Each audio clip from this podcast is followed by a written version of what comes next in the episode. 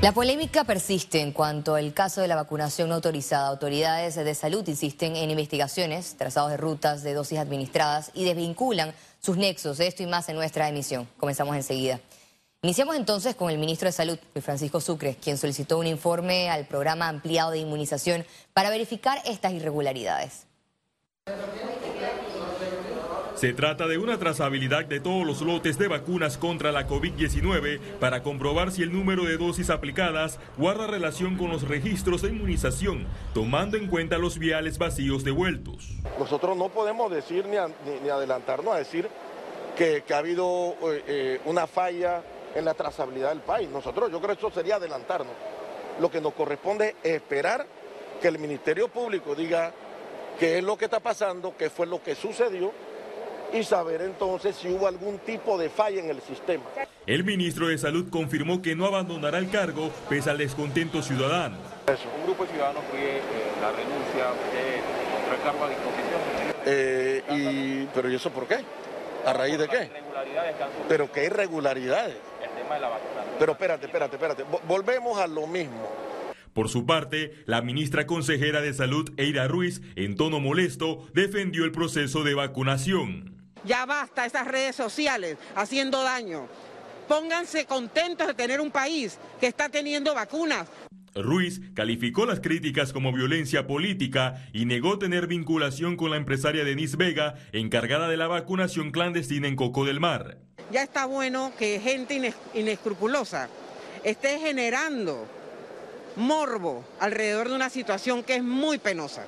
Eso que pasó ayer, no, ella es una conocida y yo de verdad conozco al papá, es ginecólogo igual que yo, al doctor Mario Vega, y yo sé por lo que debe estar pasando la familia. El director de la región metropolitana de salud confirmó que no hay más reportes de ventas de vacunas. Vayan a lugares certificados, no se arriesguen a una vacuna que no sabes de dónde viene o ni siquiera sabes si realmente es una vacuna.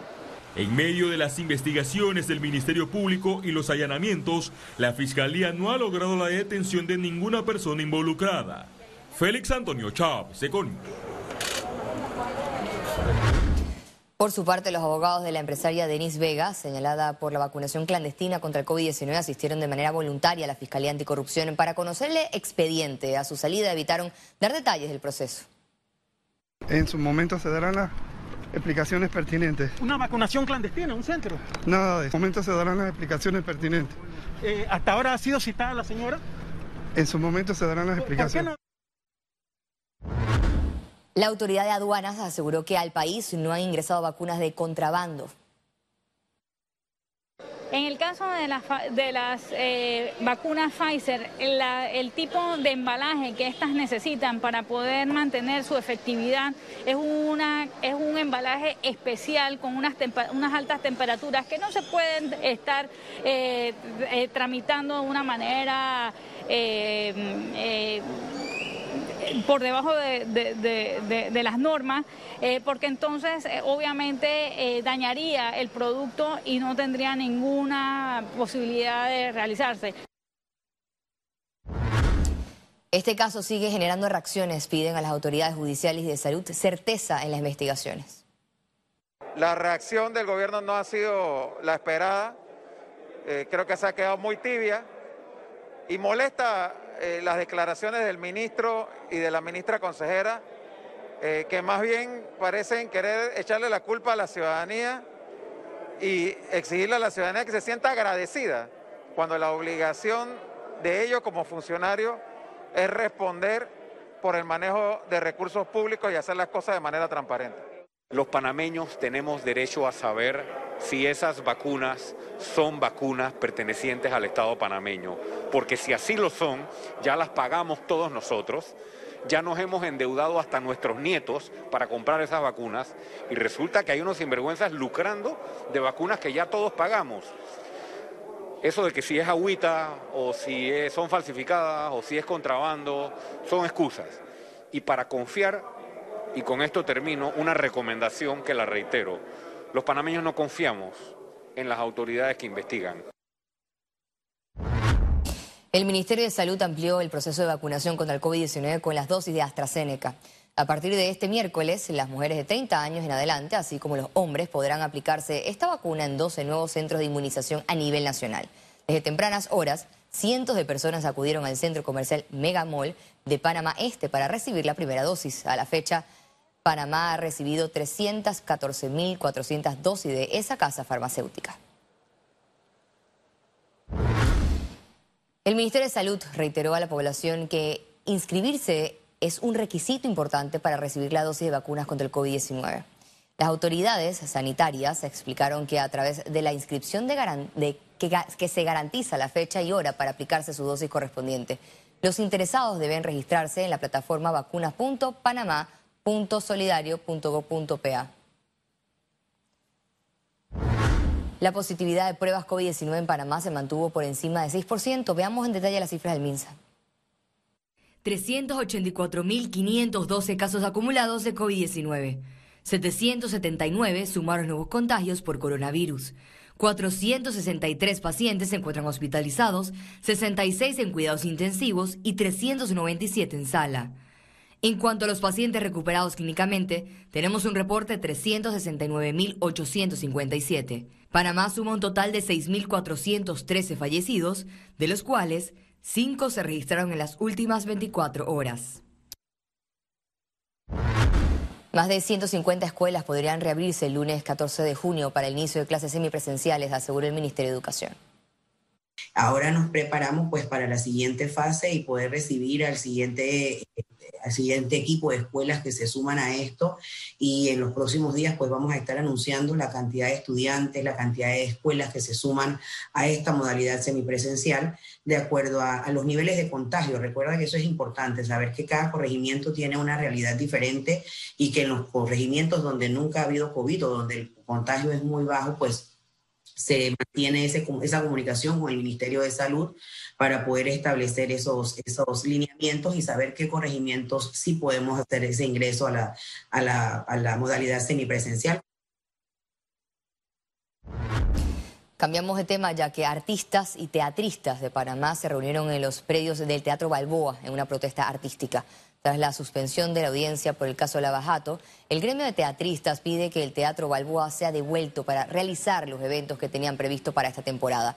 Anunciaron jornadas de protestas artísticas hasta que el teatro regrese a su uso con fines artísticos.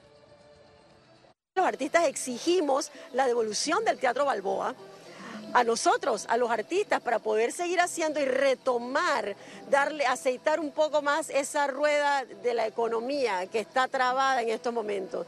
Poquito a poco podemos engrasarla, empezando a hacer nuestros eventos como están haciendo otros teatros, como el Teatro ABA, el Teatro La Estación, el Teatro La Plaza, el Teatro Pacific.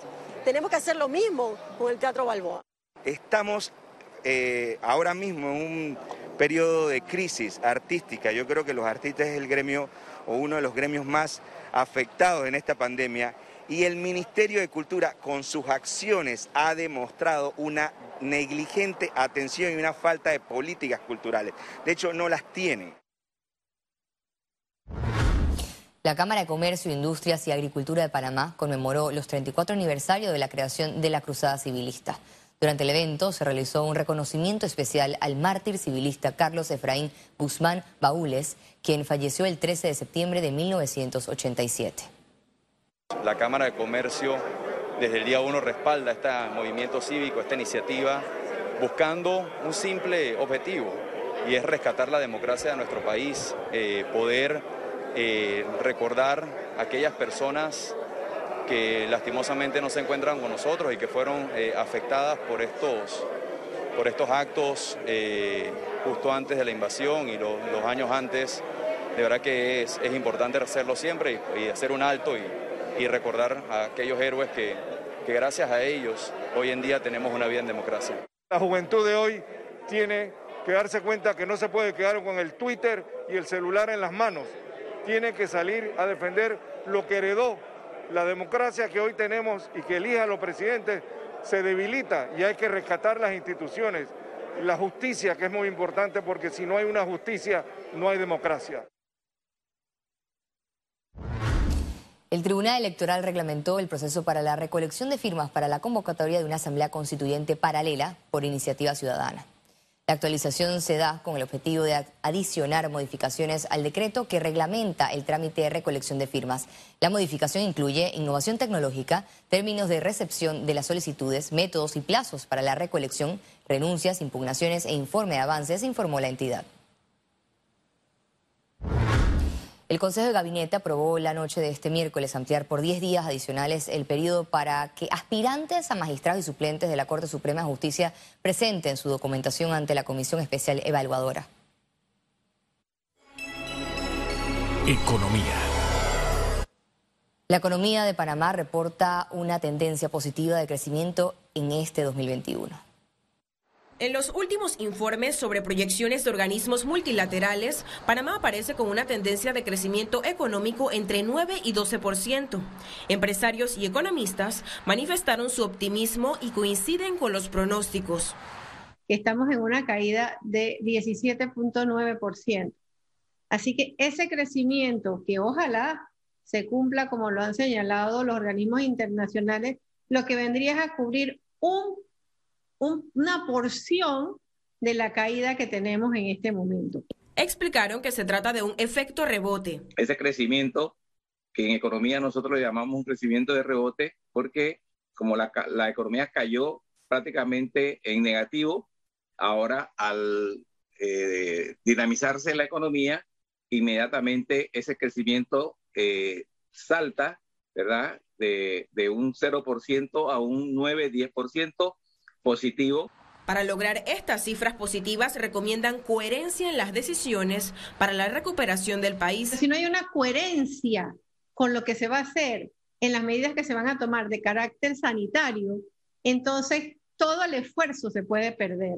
Falta mucho. Nosotros hemos insistido en las inversiones extranjeras, hemos insistido en que el, gobierno nacional tiene que hacer eh, alguna gestión pública eh, para buscar las inversiones, para buscar los aliados. Las alianzas comerciales son importantes en este momento.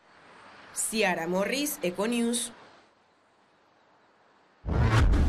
La Cámara Marítima de Panamá pidió al gobierno y Panama Ports Company que lleguen a un acuerdo. En un comunicado, el gremio solicitó a las partes que lleguen a un acuerdo sustentado en el marco legal vigente, que cumplan con el debido proceso y comuniquen los resultados de forma transparente y oportuna. Además, esperan que se salvaguarde la estabilidad jurídica y beneficios del país para continuar la atracción de inversiones extranjeras.